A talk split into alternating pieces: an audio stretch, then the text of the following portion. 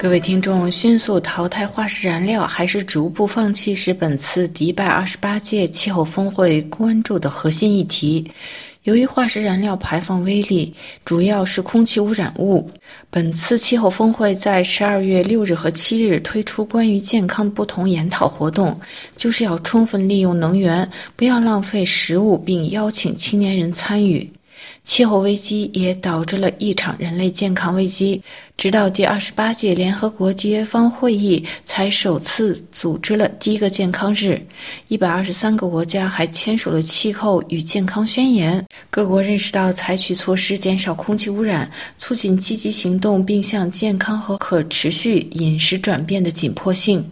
不过，该宣言中没有提及化石燃料的危害，也没有提及逐渐消失化石燃料，这引发了环保组织的失望和不满。因为要到二零五零年全球达到碳中和，就需要明确具体的脱碳行动。早在二零一九年，科学家约斯调查显示，因直接接触细微粒和臭氧而导致八百三十万人的死亡中，百分之六十一是由于与化石燃料的接触直接造成。世卫组织最新调查显示，接触空气污染物粒是人类健康的主要杀手，因为污染的微粒进入人体，引发疾疾病，导致出现心脏病、中风、肺炎和呼吸道癌症等症状。每年让约五百万人死亡。这些化石燃料在人类的生产和工业生活中产生，也来自生产电力和交通运输。仅煤炭燃烧就造成了温室气体排放量的一半以上。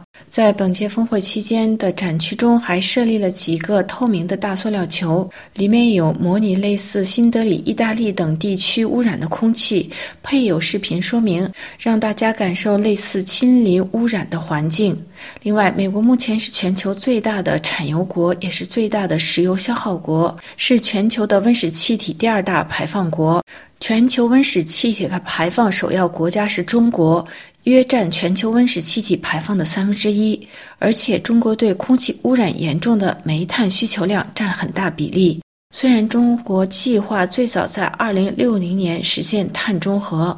美国气候专员克里表示，美国要加入一个退出煤炭的国家联盟。另外，中国副总理丁肇祥在迪拜气候峰会上强调，全球半数的电动汽车都来自中国。此外，世界上一半的风力发电设备和八成的太阳光伏设备也来自中国。不过，统计显示，中国有全球一半的煤炭发电站。就是中国向清洁能源大力发展，也大量依靠煤炭能源。二零一五年在巴黎气候峰会上达成的气候目标是，全球变暖限制在比工业化时期前高出一点五摄氏度以内。达成这一目标的期限最迟在二零三零年。不过，众多专家们认为这难以实现。目前，中国和美国对数十个国家和数百个环保组织提出的淘汰石油、天然气和煤炭的呼吁没有做出正面回应。国际能源署指出，全球对煤炭、石油、天然气的需求